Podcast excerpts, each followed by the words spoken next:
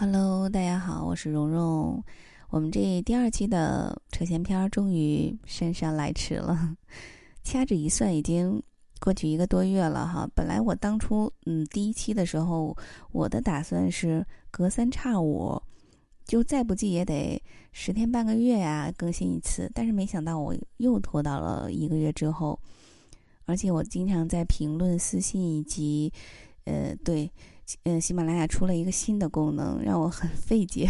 就是 我经常在系统提示里面看到，呃，说已经有多少多少听友在催你《萤火虫日记》更新了。后来我研究了一下，我就发现好像是有这个哎，就是你在你的订阅，呃，订阅专辑后面有一个催主播更新，好像是这样的一个选项，然后就去点。那现在听到我的你们里面有没有？啊，有没有招一下？有没有点过这个按钮的？为什么那么多人在催我更新？也不是很慢吧？嗯，怎么样也能保证一个月更新八期呀、九期呀？是不是？当然，为什么是什么样的原因促使我更新这么慢？我，哎，我们还是来讲今天的 冷知识吧。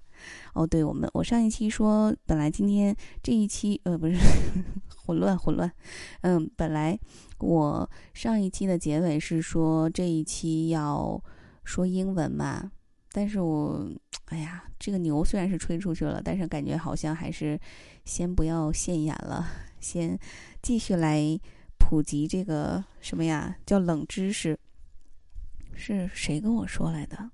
我忘了，说是干脆就叫冷知识，蓉蓉讲冷知识这个标题。嗯，我看到那个留言里还有人问说这本书叫什么？因为我这个知识都是从书上看到的嘛。啊，这位叫啊君之君之问说想知道什么书想看哈。然后这位叫游历儿的游历游历的朋友说找到了，叫很杂很杂的杂学知识，对，就是这样一本书。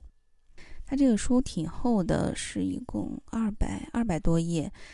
然后我现在呃预计这一期给大家讲几个之后，这个半本书就过去了。所以我就是挑选了一些我觉得呃比较好玩的呀、有意思的一些嗯问题来跟大家分享一下。那在第一期的时候，我在分享的问题的过程当中，本来是比如说我说接下来要分享两个问题，但是最后我只是 说了一个问题，另外一个就忘了，出现了两次这样的情况。我自己回听的时候，我我发现的，所以说我这个脑子啊，大家就理解一下吧。那接下来我就先把上一期漏掉的两个问题，正好也回忆一下哈，看大家还记不记得我上一期说的那个问题是什么。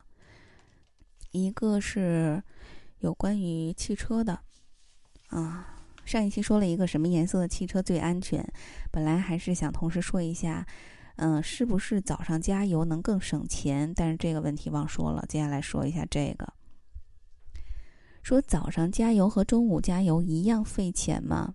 答案是否定的，因为早上加油要比其他的时候省钱，为什么呢？原因很简单。汽汽油跟其他很多的物质一样，都是有热胀冷缩的性质的，所以说与气温升高的中午相比，在气温低的上午或者是凌晨加油就能多装一点，也就能省点钱了。而且有数据显示说，很多的营运车辆几乎都是在大清早加油。不知道你是不是也这样做的，或者说听完这个之后你会这样去做吗？好的，这个补充问题先说到这儿。哎呦，这刚开始嗓子就开始哑了，怎么办？下面第二个问题，嗯，啤酒的问题。上次说到这个用吸管喝啤酒会醉得更快吗？然后，嗯，答案就是说，用吸管喝，呃，酒精都会被吸收，被吸收了嘛，所以容容易醉。喝用吸管喝中药就比较聪明了。因为它可以，呃，让这个药物充分吸收嘛。说到这儿，我忽然想到这个留言里面哈，这个左边同学说，说被我这样一科普，觉得以后喝啤酒就应该用吸管，因为 用同等的金钱能买的更醉。哎呀，你这个观点我也是醉了呀，左边同学。好的，我们补充问题说完了。我们接下来看一下这一期想分享的问题。我翻一下，我这次翻书的速度会非常快，你们知道为什么吗？因为我上次第一次录的时候，我就嗯随意这样翻翻到哪儿，然后大概看一下，嗯，然后说，但是就是比较影响速度嘛。这次我提前把我想分享的问题就写下来了，然后增加一下效率吧。第一个问题想跟大家分享的是，耳朵一直在长大吗？这个问题之前我唯一知道的知识点就是。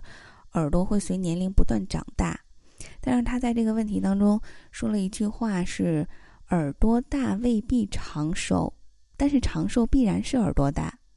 所以说，人的耳朵是在一生中不断长大的，不像其他的很多器官在成年之后就停止生长了。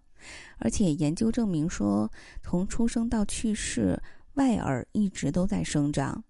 有数据显示说，人的外耳在十岁以前生长速生长迅速，十岁之后生长速度放缓，每年大约可以长零点二二毫米。不过，由于骨骼和软骨造成的耳道在晚年会停止生长，而且还有研究显示，耳垂在人的一生当中也是在不断生长的。正因为耳朵会随着年龄的增长越来越大，所以老年人的耳朵通常要比年轻人的大。从这个角度来看，寿命长了，耳朵自然就长得大了。因此说，长寿必然是耳朵大。那我之前有一个误区，就就说，呃，人中长，然后耳朵长的人一定会长寿。其实这个，呃，反倒是说反了哈。应该说，已经长寿的人耳朵才必然是大的，但是耳朵大未必是长寿的，是这样的。而且我观察了一些。嗯，我周围，比如说八十八岁、九十多岁，甚至一百多岁的老人，他们真的是耳朵很长很大，包括耳垂都非常的那种圆润，也是有福气的表现哈，确实是这样子的。下一个问题说牙齿，我看这个页数，哎呦，翻一下。那说到牙齿，你们知道牙齿最多的动物是什么吗？像很多软体动物是没有牙齿的，比如说乌贼、扇贝。但是有一种动物是软体动物，但是它却有牙齿，并且它的牙齿有两万五千六百颗。你们知道是什么软体动物吗？我先小提示一下，这种软体动物我经常在嗯买回的菜里面发现它，然后呢，我每次就把它放到一个罐子里面，放上水，放上叶子。或者是放到一个纸壳里面放上叶子，但不管是我放到水里面，或者是一个干燥的环境里面，它都能逃出来，或者是向上攀爬出来，或者是钻个洞出来，而且很可爱，有触角。说到这儿，大家都应该知道了吧？蜗牛，而且它嘴巴虽然是很小，有。但是却有两万五千六百颗牙齿，好震惊啊！这个数字是这样的，在它们的小触角中间往下呢，有一个小洞，就是它们的嘴巴，里面有一条锯齿状的舌头，叫齿舌。齿舌的表面就像错板一样，有一些角质的小齿，整整齐齐地排在上面。蜗牛吃东西的时候，就用这些小错板把植物的叶子磨碎，再一点点地吃下去。而且它们的牙齿虽然很小，却十分厉害。据说把蜗牛放入一个封闭的硬纸盒中，它能咬破纸盒板逃出来。哎呀，这个我觉得应该不是据说了，因为我每次，应该很多次了，我在买的菜叶当中经常会呃发现蜗牛，然后我放到那个呃纸板当中啊，它都是顺利的逃出来了。而且结局是我每次放到。那个玻璃器皿里，或者是呃纸板里面的这个蜗牛 自己逃出去之后，我就再没有找到，不知道他们是顺着窗户爬下去了呀，还是在哪儿？反正我就没有再找到他们。就像壁虎一样，我也经常看到壁虎在我们家，然后嗯，就嗯再也没有看到过，不知道他们都藏在哪儿。好的，说完了蜗牛，我们来说下一个是。我标注的这个关键词是“杀老公”，嗯，我这次不是为了提高效率，然后把呃，在哪页，然后哪个问题先标注出来嘛。然后我在这个页数后面标注的是“杀老公”这个关键词。我看一下是什么问题啊？这个问题是哪些昆虫会杀害老公？动物界真是无奇不有哈！杀害老公，我们来分享一下是怎么回事儿。这种杀害老公的现象应该叫物种交配事实现象，而且是很常见的，在自然界。嗯，甚至在一些物种当中，雄性成为雌性最大的食物来源。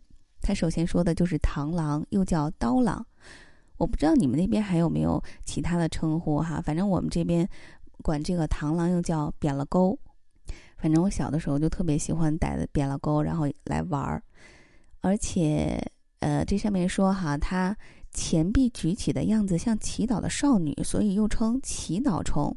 但事实上呢，这个雌螳螂可没有少女般的温柔，它们在交配之后会很残忍的一口咬下雄性伴侣的头。但是科学家是这样推测的：说雌螳螂交配时候吃掉雄螳螂是为了补充能量，进而提高受孕的概率。第二种杀害老公的昆虫是黑寡妇，而且它是世界上声名最盛的毒蜘蛛。这种蜘蛛的雌性会在交配后立即咬死配偶，所以人们给它取名为黑寡妇。而且雌性的蜘蛛，嗯，在杀死雄性的蜘蛛的时候，并不是出于怀孕或者是进化适应性的需要，是自然界中简单的同类杀戮的行为。那第三种杀害老公的动物，大家也很熟悉，小强，也就是蟑螂。这种昆虫的雌性也会在交配之后杀夫。那除了以上三种昆虫之外呢，还有蝎子也有杀老公的嫌疑。据说蝎子最大敌人就是他们自己，而且他们之间的这种事实的现象非常的严重，近一半数量的沙漠蝎都是被同类噬食的。所以说，我们知道一些冷知识，是不是很长知识？分享完了之后，有一种。哎呀，这个大自然界、动物界也是有他们 独特的这种生存规则哈。好的，我们分享下一个关键词“知了猴”。知了猴听着很耳熟哈，但你们知道它是谁吗？知了猴不是一种猴，它其实呢是一种昆虫。知了大家知道就是蝉嘛，而知了猴其实就是蝉的幼虫。我补充一句啊，就是在去年的时候，我回秦皇岛的时候，然后录音的过程当中，有几期非常明显，大家都都应该能听得清，就是底噪非常严重，有沙沙沙沙沙的声音，有最起码有八九期都是这样子吧？为什么呢？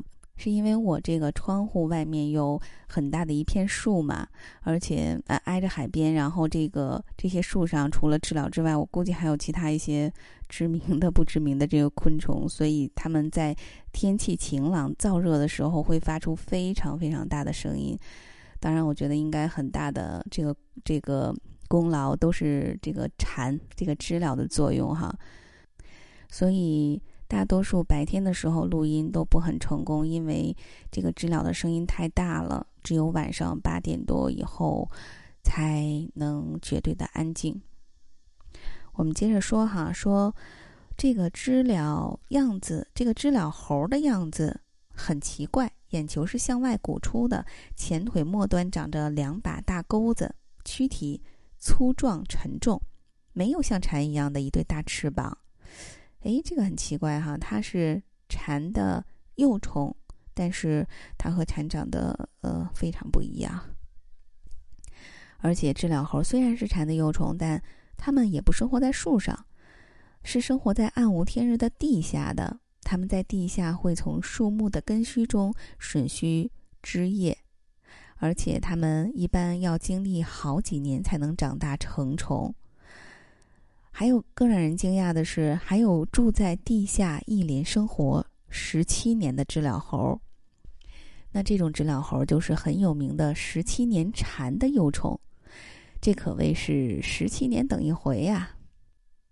哎呦，这回知道了知了猴是什么，然后和知了，也就是和蝉是什么关系，又和它们有什么区别？那接下来，那接下来分享的这个小昆虫，那我看到标题的时候就很想跟大家分享，因为这个小昆虫跟我的这个专辑是有关系的，《萤火虫日记》。嗯，跟大家分享一个萤火虫的问题哈。他说：“萤火虫的光能用来看书吗？”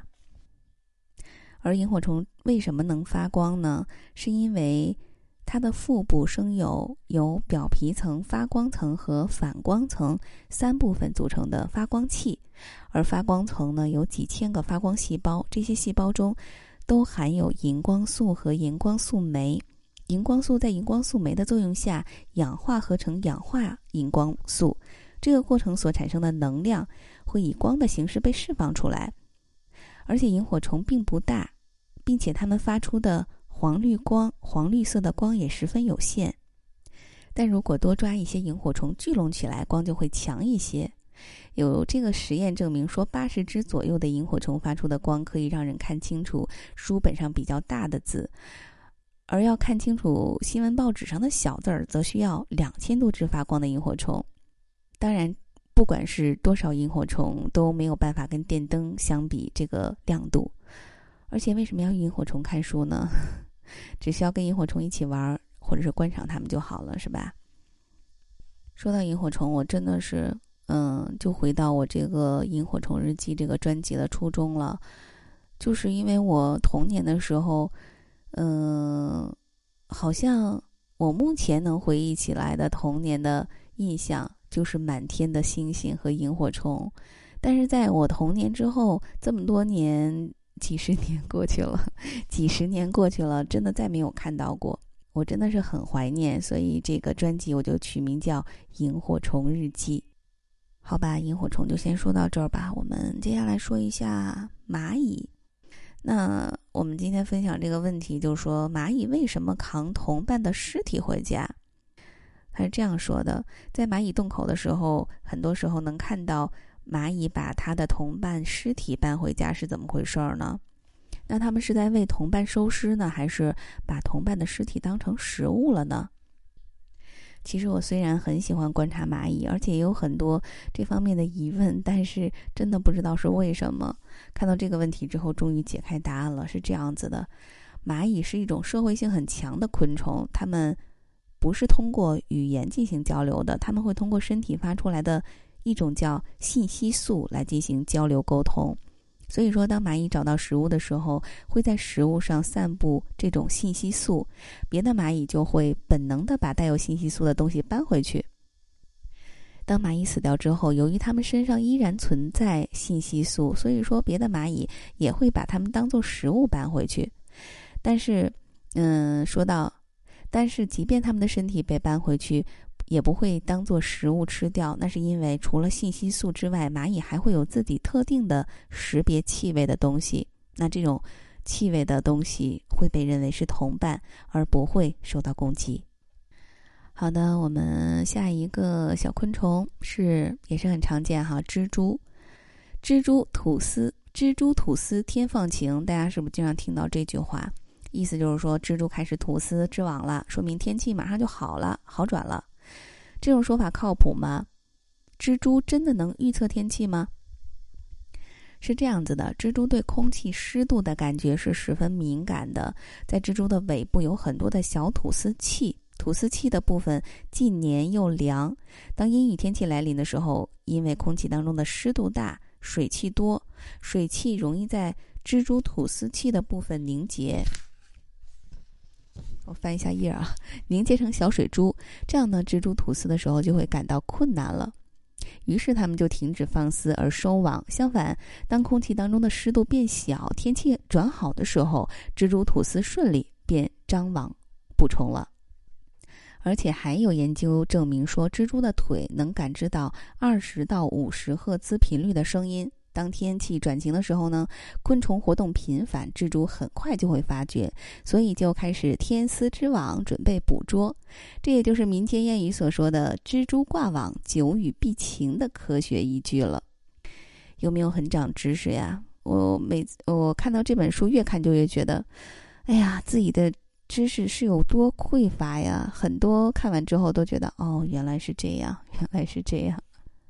好的，我们接下来小昆虫类说完了，说鸟类了。该他在这个鸟类的这个大框架里面说的有一个提示哈，他说鸟类是唯一能够飞行的脊椎动物，因为大家都知道，嗯，很多的脊椎动物是不能够飞行的，所以鸟类是唯一能够飞行的，而且它们拥有最精密的结构，是飞机的鼻祖。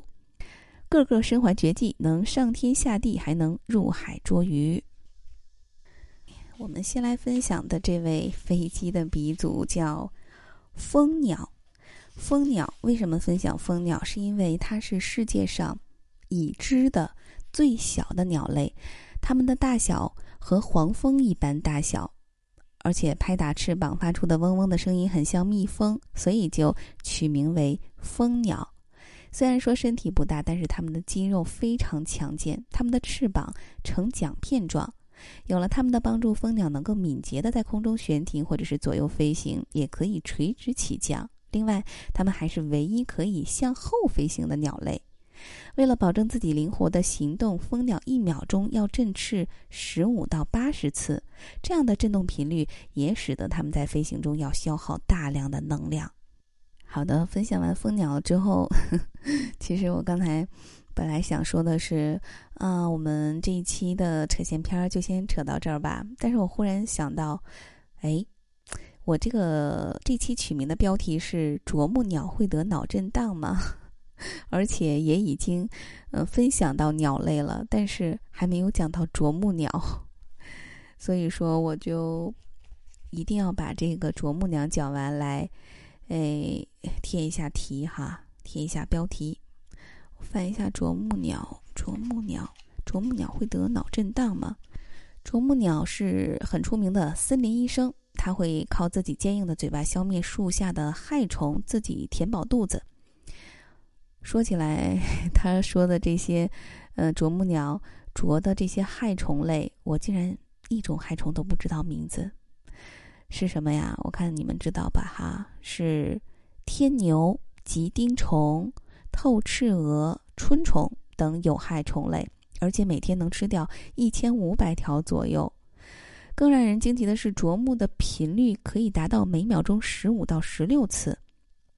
而且每次调节的速度可以达到五百五十五米每秒。这样说来的话，啄木鸟头部运动的速度太吓人了，头部摆动速度相当于每小时两千零九十二千米，比子弹出膛时的速度还要快一倍多，而由此造成它们头部所受的冲击力等于所受重力的一千倍。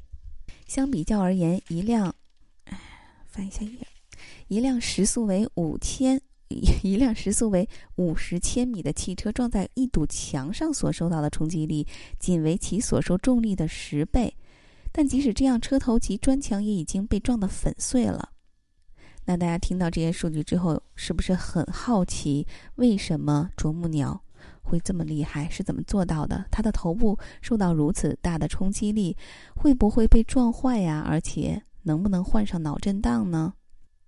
那结论是这样子的：啄木鸟的头非常结实，而且它的头部结构是很特殊的，头颅坚硬，骨质松，而且充满气体，似海绵状。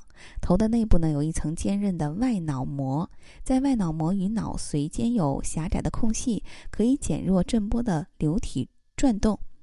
另外，它们的脑组织十分致密，不容易因冲击而受损。这样呢，啄木鸟就相当于拥有了三层防震装置，再加上啄木鸟头部两侧强有力的肌肉系统，也能起到防震的作用。于是，啄木鸟就成为了非常不容易发生脑震荡的鸟类了。好吧，我又要说一句哦，原来是这样啊！嗯，我们这期的扯闲篇真的就要先扯到这儿了，因为我看到已经啊啊啊，已经三十多分钟了，天哪！看来这个扯闲篇儿的录制真的还是很顺畅的，而且比我之前录制故事真的是要省力很多，很难想象。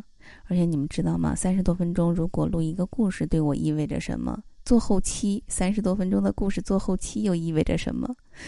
哎呀，说起来都是累啊，很辛苦，很辛苦的。好吧，其实我还很想跟大家唠一些我平时忽然想到的一些很好玩的，或者是一些嗯想说的话，然后我就想着在扯闲篇的时候说，但是我这个脑子真的是。我一点都想不起来了，而且当时我就想着是不是应该用笔记下来，可是我竟然很自信的觉得，哎，这怎么能忘呢？到时候肯定就想起来了。但是此时此刻，当我录，当我录音的时候，真的一个都想不起来了。好吧，嗯，那就废话不多说了，因为也已经三十多分钟了。我真的想起来什么的话，可能就得一个小时了再说下去。本来我的废话就很多，那就。等下期再继续扯吧。我现在讲到讲完啄木鸟之后，这本书已经一半了。然后呢，嗯，我预计可能在甚至不到第四期或者还有第四期的情况下，就把这本嗯很杂很杂的这个杂学知识给分享完了。那如果大那如果大家还有其他的很有意思的一些。嗯，书呀，或者是一些，嗯，或者是一些很有意思的，呃，跟大家分享的东西，可以推荐给我，在留言里或者是私信里都可以。嗯，当然是以以文字的形式哈，然后易于让我跟大家分享的这种方式，好吧？那就先到这里吧，我们下期扯闲篇儿再见。